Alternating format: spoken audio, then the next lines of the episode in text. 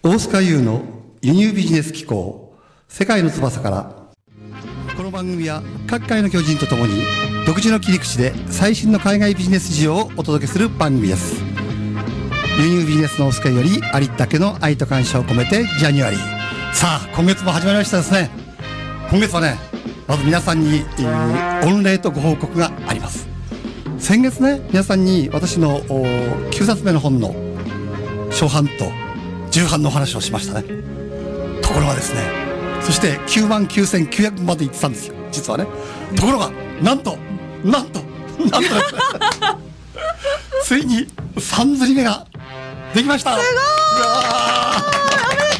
ありがとうございます。非常にうちまで竹で盛り上がって ありがたいことですね。本当にねこういうのってやっぱり私はこうこの世界に入った時にねやっぱ10万部っていうのが一つの目標でしたからやっとこれで、えー、第一人者を名乗ってもいいのかなと改めて思っておる次第でございますさあ今月もですね、えー、素敵なゲストが来てくださっているんですね株式会社ミューズ代表取締役の勝富さんですこんばんは。よろしくお願いします。よろしくお願いします。はい、今日素晴らしい話が聞きますよ。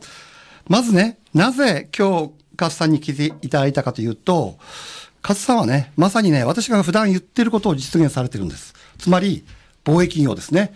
輸入から始めて、輸出に至るまで。もうトータル的に、この若さでですね、もう実践されている。とんでもない方なんですよね。私の方からね、ざっとご経歴を紹介したいと思うんですけど、最初はこのアパレルブランドの販売員として百貨店で勤務されたんですね。はい。うん。そしてね、なんと、入社当日、即日ですよ。ナンバーワンセールスマンだったという。即日販売。即日販売ですね。ここは盛り上がるとこですよ。わーとね。とんでもない話ですけど、もう他の先輩何をやってたって感じですよね。本当にね。そして、えー、2ヶ月でね、副店長に就任された。はい。ということですよね。そしてその後は、その後はですね、中国最大のポータルサイトでの新規事業立ち上げに向け、ヘッドハンティングを受けた、はい、ヘッドハンティングを受けて、はい、中国人の社長と私とおじさんと、3人で 立ち上げをやるっていう、そうです、そうです。なるほどですね。はい、そして、ファッションの国内市場、並びに多くのスタイリングを構築して、海外へ発信し、そしてまたファッションブログがね、あの、評価されて、はい、サイト全体のイメージキャラクターに勝さん自身が選任されて、はい、トップページを飾ったっていうことなんですよね。はい、これはまあ我々の世界で言うと、いわゆる輸出ということになる。そうですね、輸出ですね。はい、そうですね。そして、紳士服の聖地、ロンドン、ね、セビルローですよ、いわゆるね、に店舗を構える老舗ビスポークテーラー、ベンソンクレッグより、日本人唯一指名を受けて、はい、なんと、同ブランドのですね、日本初進出を独占販売系ベースで、はい。実施された。なんかすごい人っぽくなってきましたね。いや、すごいなんとなく。実際すごいんですよ。いやいや、そんな。だって、我々の世界でもね、30何歳でね、この両方やってる人ってなかなかいない消費者以外なんですよ。そうですね。本当ありがたいことにきっかけをいただきました。ね、はい。さらにまた続くんですよ。これで終わりじゃないんですよ。そしてね、20歳のと、8歳の時に起業を決意されてね、えー、メンズレディーオーダースーツのブランド、レ・ミューズを立ち上げて、平成26年には株式会社ミューズを設立。現在はなんと大阪とですね、六本木に2店舗構えてるんですね。そして、えー、これ聞いて驚いたんですけどね、今までこう1000人以上の、はい、こうエグゼクティブの方のスーツをお作りになって、まあ顧客とされて、はい、えー、レミューズのスーツはね、自己実現を叶えるまあ、勝さんだからだと思うんですけど、ビクトリースーツはい。いうネーミングでですね、えー、幅広く支持されているわけですね。さらにですね、夢を実現するスーツとして、日本テレビですとか、経済界、日刊経済新聞など多数のメディアから取り上げられてるんですね。そして、なおかつ、レディーオーダースーツにも早くから着目して、えー、日本初の女性テーラーというふうに今現在呼ばれて大活躍をされている。そうなんですよ。まあもうね、ことですねはい。8年前ぐらいですかね、この業界に入らせてもらって、本当に女性がいなかったですね。なるほどですねはい、今はね、ちょくちょくこう、女性のテーラーさんもいらっしゃるみたいなんですけどうん、当時は女性活躍推進という言葉もなかったですし、なるほどはい。女性にスーツが必要とされてなかった時代ですあよね。まりね、女の人がスーツ着るってイメージそうなんですよ。リクルートくらいのイメージですよね。リクルートスーツのイメージがすごく強いんですけど、やっぱりそうではなくて、ううんん、今日私が来てるようなっても見えないんですけど。いやいやラジオのこれライブの人には見えるそうです、ライブでは見えますけどね。あこれもそうなんですね。はいこれももちろんそうです。もう。ラジオはい見ている方については、あ聞いてる方についてはね、ちょっと見えないんですけど、はいまた後から動画をね、あの、はい見ていただきたいと思うんですけども、さあ、そんなね、勝さんに、この成功の秘訣をですね、根掘り葉掘りと、聞いて、本当のことを喋るまでは帰らせない 感じでね。まあでもね夢は100年先に置いてるんで、まだ成功はしてないんですけど。いやいやいや、まあはい。本当にね、もう皆さん楽しみに待ってるので、早速行きたいんですけど、まずね、皆さんやっぱ思うんですけど、やっぱ初日にトップセールスマンになるって、うんうん普通に考えたらありえないじゃないですか。そうなんですよね。うんなので秘訣って何ですかね、うん一日がまあ終わると売り上げがトップになってたんですけど、やっぱりその時は気づきませんでしたが、私自身、もちろんファッション、自分がそれを商品、扱ってる商品が好きっていうことと、うん。もちろんお客様も大好きだし、うん、自分が着てることが広告塔になって、それを着てる服が欲しいっていう声もかけてもらいましたし。で、まあじゃ、来てたってことですか、そうですね。その、この会社のもちろん販売士さんは服を着た仕事がするんですけど、やっぱり自分に似合う服を多分選ぶのがうまかったっていうのもあるでしょうしで、お客様をよく観察してましたよね。この方何が欲しいのかなとか、何か必要性があって買い物をしてるのか、なくてブラブラしてるのかとか、多分そういう、こう、いろんなものが相まって、こう、販売につながってると思うんですけど、それを感覚的に、もしかしたら分かってたのかもしれないなとは思いますよね。今の中でね、うん。一番重要なキーワードって俺必要性だと思うんですね。うん。要するにその必要性ってはい。なんか物事をね、はい。まあ買うのもそうだし、なんかするときもうん。すごく重要な要素なんですよね。そうですね。で、やっぱり、この最初に何て喋りかけるかで、その人がどういう反応するかがすごく変わるので、うん。例えばこう、パンツばっかり触ってる人を見ると、あ、この方パンツが欲しいんだなと。うん。そうすると、何も会話してなくても見てるだけで、あ、お探しなのパンツですか？っていきなり喋りかけられると え、なんでわかったの？って。そう。で、お客様もやっぱり喋っちゃう。でもそれが、よかったら見ていってくださいねっていう一言だったら、うんうん、ただ愛の手入れただけで、別にお役には立てていないので、うんその先には繋がっていかない。うんっていうことが、分かっちゃってたのかもしれないですよ やっぱりこうアドバイザーとかね、はい安心して相談できる、うんうんうんまあ近所にいるお友達みたいな感じでね、そうですね。あの本服を選んであげたっはい。ていうようなことなんでしょうか、そうですね。と、私はすごく変わっていて、自分の店舗内にその方に合うコーディネートがトータルでできない場合は、本当に隣の店舗の服まで販売してたんですね。はい。なのでしたってことですか？あ、そうなんですよ。すっごい変わってる販売スタイルを一人で撮ってて。うん。なんで、会社的にはまずいね、会社的にはまずい。会社的にはまずいんですけど、うんでも結果的に、あの、その会社にどれだけこう、ね、うんお客様を引きつけられるファンとなり得る女の子がいるかっていうのうは、んすごい大事なことだと思うんですね。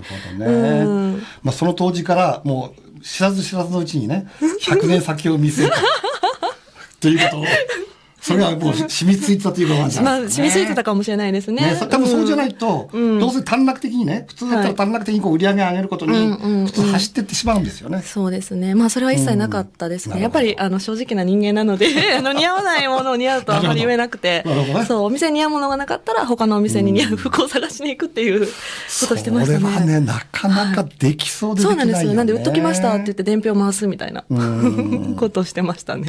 よくね、百貨店さんの中でね、最近はあの、例えばうちにはないので、隣の百貨店どうぞって、はい教えてくれる人はいますけど、はい一緒に行って買うとかね。売ってました。もううちのそそう、うちの服と一緒にお会計してましたね。はい。そうなんです。いかがですか？皆さんお聞きになりましたか、この辺ですよね。やっぱりこう、相手のために、本当に素直にね、思うところを伝えていく。まあ、これがやっぱコツなんじゃないかなっていうことですよね。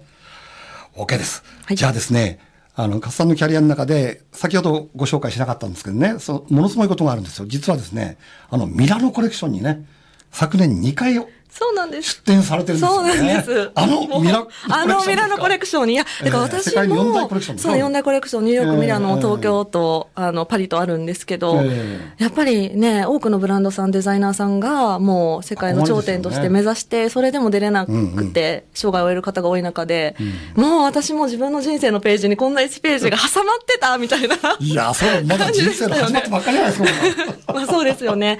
だから、まあ、うん、いろいろね、ミューズを立ち上げた当初は、本当にこう、お客様もいらっしゃらなくて、まあ、それこそ火の車で、自分の夢を信じてくれる方もいない中でやり始めたので、まあ、その時の一歩踏み出す勇気を持てた自分に、ねまあ、感謝しましたよね。うんはい。やっぱり事業なんかもね、はいやっぱりこう順調の時ばっかりじゃないじゃないですか。はい。辛いこともあったはずなんですよね。そうですねうんうんそこを超えた先にミラノが。ますね。ミラノも当然途中なんでしょうけどね。そうですね。これってやっぱ難しいんでしょ？とても難しいですね。やっぱりあの、まあ、審査をする、そうですね。審査をしている、まあ、協会があるんですけど、そこの協会にまず、あの、デザイナーさんは自分のデザインを提出していくんですね。うん。で、デザインを提出していって、うん。コンテストにもまず受かる方自体が本当に一握りですし、受かったとしても、やっぱり、あの、お金の問題、スポンサーさんの問題とか、こう、いろいろな会社としてのリソースが整っていないと、うん。なかなか出られないので、なるほど。そうなんです。ままず最初になんか基準があって。基準がありますねそこはいのための、なんていうんですかね、審査っていうか、うんそうですね試験試験みたいな感じなんで試すか、ね、験のような審査、コンテストがあるんですね。コンテストそうですすね。ただやっぱりエルメス、シャネル、グッチ、プラダ、アルマーニとか、そういうもう一流ブランドが、うんあの、もう出ることが決まっているので、うん枠が取れない。そうですよね。そうですだって大御所連中がもそうです、そうです。もう取ってるので、それと同じステージに立っていいよっていう許可を得るようなことなのででねなかなか出れないですね。そうなんです。うん。じゃあその出方というかね、はいそのコツを教えてくださいよ。みんなそこをそこを言わないと返さ返さないって言ってます。コツは何でしょうね。偶然出るわけじゃない。うん、偶然出れないですよね。でもやっぱり全てが必要ですよね。才能もそうですし。うん。うん。うん。ただ私は出ることをゴールに定めてなかったっていうのは一つ大きいのかなと思います。デザイナーさんの多くはやっぱりミラノコレクション、パリコレクションに出ることがゴールと思われてる方もいらっしゃる。でも実際出てみると出たからといってブランド認知が確実に広がるわけでもなければ売り上げにつながるわけでもないんですね。うんなので、そのやっぱりあのー出たことをうん。日本に帰ってきてからどういうふうに活かせるのかっていうこととかを。そね。うん。それをどういうふうに、まあ、二次利用というかね、うん。はい。その使い方というか、そうですね。見せ方というかね、うんうんうん。そこがやっぱ重要なんですよね。重要だと思いますね。うんなのでもう準備に準備を重ねて、やっぱり出るものだと思いますね。じゃないと全く、ね。はい、意味、価値として、うん。そうですね。はい。まあ、出たということが、そうですね。こここれからのね、うん。そのうん会社にとってはいどういう、う意味合いを持つのかということを伝えていくってことですよね。そうですね。まあでも、ミラノコレクションに出たっていうだけで、例えば私はアメリカにもよく行くんですけど、うんアメリカで初めて会う社長さんにも、あの、うちはミラノコレクションに出たブランドですって言うだけで、なんかもう、そう、そう、承認が得て承認が得られええて、もう、そうです、そうです。ううんん。だから、友達は世界に広がるかなと思いますねす。ねやっぱり、はい。あっという間にね、はいこれ、前半終わってしまってるんですやばいね、大島さん、みたいな。でしょ？ねで、ここでね、一曲やっぱり、はいリクエスト曲をお聞はい。聞かせていただきたいんだけど、じゃあ、カスさんの方からご紹介いただいて。はい。えーミスター・チルドレンの終わりなき旅。さあ、注目の後半になりますね。いよいよこれから革新に入っていきますので、覚悟していただきたいというふうに思うんだけどね。まず、うーん、はい。この28歳で、メンザ・レディース・オーダー・メイド・スーツのブランドっていうのをね、うん。ご自分でこう起業されたっていう、はい。28歳ですからね。そうですね、もう、まあ、本当に自分の生きる道を自分で作ったなっていうことを一つ思いますね。もちろん、その業界が、あの、人の手を介さずにマシンベンドに走り出したことであったり、その価格を下げるために価値を落として、うん。あの、接客も、こう回転させるようにお客様のことを思って作るというよりも、さばくように、あの、販売していたっていうことにも違和感を覚えたり、あとうん。面白くないなっていう気持ちもあって、で、オーダースーツってやっぱり目的買いなので、その目的をそのお客様と作り手側が共有して届けることで、初めて、そのね、お客様がここに来た意味を見出せるっていう、まあそういうお店がもう本当に少なくなっていて、でそこを原点回帰させないといけないって思う気持ちと、あとレディースのオーダースーツっていうのが、私はこれだけファッション業界に関わってきたのに、なぜスーツを好きになる機会がなかったのかと。考えて。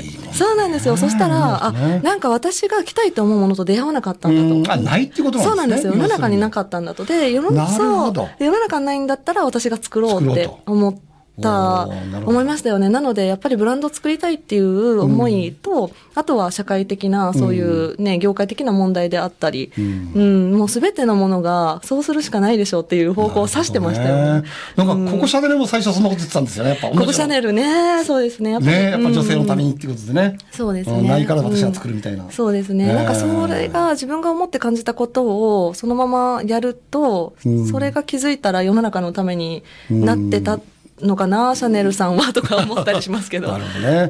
うん確かにスーツって、やっぱり、あの、今もそうですけど、はいこう、なんていうんですかね、こう、か確率的にい。っぱい作ってね、はい。で、着る側も、はい。まあ仕事上だからやむを得ないっていう形でね、はい。着てる人多いじゃないですか。そうですね。でも、なんか一着のスーツも、なんか例えば一杯のカレーライスもんって言ったらあれなんですけど、いっぱいの人の力によっていくらでもその価値は高めることができて、うん。やっぱり人が人にどう物を届けるかで、うん。受け取る人は20%しかその価値を知らない人もいれば120%知れる人もいて、すべてはやっぱりもう人だと思うんですよね。そうね。そうなんですよ。で、やっぱり人だからできる仕事をしたいし、うん。ね、これだけテクノロジーがね、まあ進んでいってる時代ですけど、うん。おっしゃる通りでね、はい。やっぱりこういうね、やっぱ IT とかそういうものの時代になっていくので、より一層ね、はい。その人にカスタマイズされたものっていうのがはい、ものすごく重要になってくると思うんですよね。はい。だからそういう意味でやっぱりこう、い一人一人に対してね、こう面談、面談されながらはい。作るっていうのを面談って面白いですね。面談 面談しながら作ってますね。面談してます。面談っていうかはアドバイジングというかね。や、でも本当に面談してほしいって言われるんで。押しながらね、相手の要望を吸い上げて、うん。ものを作っていくってことじゃないですか。うんでこれって、やっぱり、やる側、やられる側はもちろん嬉しいに決まってるんですけど、やる側も楽しみ、とても楽しい。いですよね。やっぱり私たちはみんな自分以外の誰かのことを思って常に服を作っているので、うん。ある意味やっぱりね、うん、その目の前の人が喜んでもらう姿を見て自分もやりがいを得れないと続かない仕事だとは思いますよね。そうですようん。じゃあ、うん今はもう、ものすごく楽しくて仕方ないってこと？楽しくて仕方ないですよね。うん。まあいろいろございますけど。まあ、いろいろね、治療やってればいろんなことあるんでしょうけど、まあ、基本的には楽しくでも全ては何のためにあるって言ったらね、ミーズを100年先まで愛されるブランドにするために今日1日1分1秒があると思って全員が仕事をしているので、うんはい。素晴らしいですね。はいじゃあですね、まあ、今後のね、えー、勝さんが目指しているものであったり、夢であったりね、それをお聞かせください。はい。まあ、あの、先ほども申し上げたんですが、ええ100年先まで愛されるブランドになること。やっぱり自分たちが、まあ今世界に生きている70億人の人口全員が入れ替わった後でも、生きてあいる、価値が生きている。なるほどうん、うん。やっぱりブロマンチックですね、それね。かなりロマンチックですよね。ロマンチックだよね。自分がいなくなった後もブランドとして残るというそう。ね。うん、だって、ええまあ、例えばシャネルは思わなかったはずなんですよ。思ってないよね、そう。ね。うんでも、うんその130年、40年経った今、うんまあ、150年とかですかね、うん日本のね、こんな28歳の女の子が、この感動を世の中に作った人はすごいと思って、今起きてるわけじゃないですか。だから、こう自分たちがそうやって生きることで一人一人が地球の裏側の人にまで影響を与えられる、うん、仕事になるんじゃないかなって思ないますよね。ね。やっぱそううんいう、うその人の思いっていうものをこう形にしていくというか。そうですね、ううん。んなんか生きてる間に一流になれる人はたくさんいると思うんですけど、うん。でもやっぱり死んでなお、うん。人に影響を与え続けられる人ってすごいですし、うん。その時に残ってるものってお金とか店舗の数とか規模ではなくて、やっぱりその創業者の思いだと思うんですよね。私たちはやっぱりそうやってって、やっぱりね、経営者ですからうん、仕事をしていくべきなんじゃないかなっていうふうには思いますよね。なるほどね。で、先ほどね、ちょっと紹介した、その勝さんのところのスーツって、その、ビクトリースーツっていうことなんだけど、まあ、私は単純にね、はい。その、名前が勝だから、ビクトリーか、みたいな話なんだけど、そうじゃないんでしょ？そうそう、私もそれになん。と気づいてなかったんですけど、あの、やっぱり、自己実現を叶えるための前向きな変化を求めてオーダースーツを作りたいという方が多くて、でもちろんそれは長年付き合った彼女にプロポーズする日だって大切な日だし、ねね。そうなんですよ。だし、事業拡大に向けてのっていうことも大切だし、誰人前で出るっていうその日も大切だし、それぞれ100人いたら100人の大切な日の理由があって、うん。うん、で、それをね、聞いて作ることによって、その人たちがそれを叶えていくことが起きたんですよね。そういうことに貢献したいってことですか？えっと、そうですね。私は服を通して自信と勇気を提供したい。まあ、うちのミッションが人を自信で包み、生き方に影響を与え、世界を変える英雄を生み出すっていうミッションなので、これは売るものがスーツでなくなっても変わるものではないので、そういう気持ちで提供してることから、まあ、来た方が自信ににね、包まれたり、なんか大事な時はミューズのスーツを着るようになってくださって、で、それによって本当に事業が発展されたり、営業マンの方がトップセールスになったり、まあもう、なかなか彼女できなかった人が彼女できたり、まあいろんな非凡な成果が起きていって。変えたい人、必見みたいな感じですね。そうなんかね、気づくと、ええまあ、その、うん、ビクトリースーツって呼ばれるようになってましたね。うん、あ、それははい、お人から。客様の方からあ。そうなんですよ。ある日、なんかビクトリースーツってネーム入れてくださいとかって言われて、へえ、ー何ですかそれってなって、いや、御社のスーツ、そうやって呼ばれてるんですよってういう。ん、あ、そうですか。はい、そうなんです。それはお客様から言わおれたってことですか？客様から言われて、まさにそれすごい話ですそうね。なんですよ。でも結局は私は自分次第だとは思いますね。なんかこうんう、ビクトリースーツ着たら成功するんでしょうとか言われたりしますけど、うんやっぱりそうではなくて全ては自分のね、心を決めてることなのでう、ん。うん。そうすると、今回のこのスーツっていうのはね、はい社長とかそういうこと様だだけではなくて、はないですよね。幅広く。そうですね。あの、それがやっぱりうちと他社さんとかの違いかなと。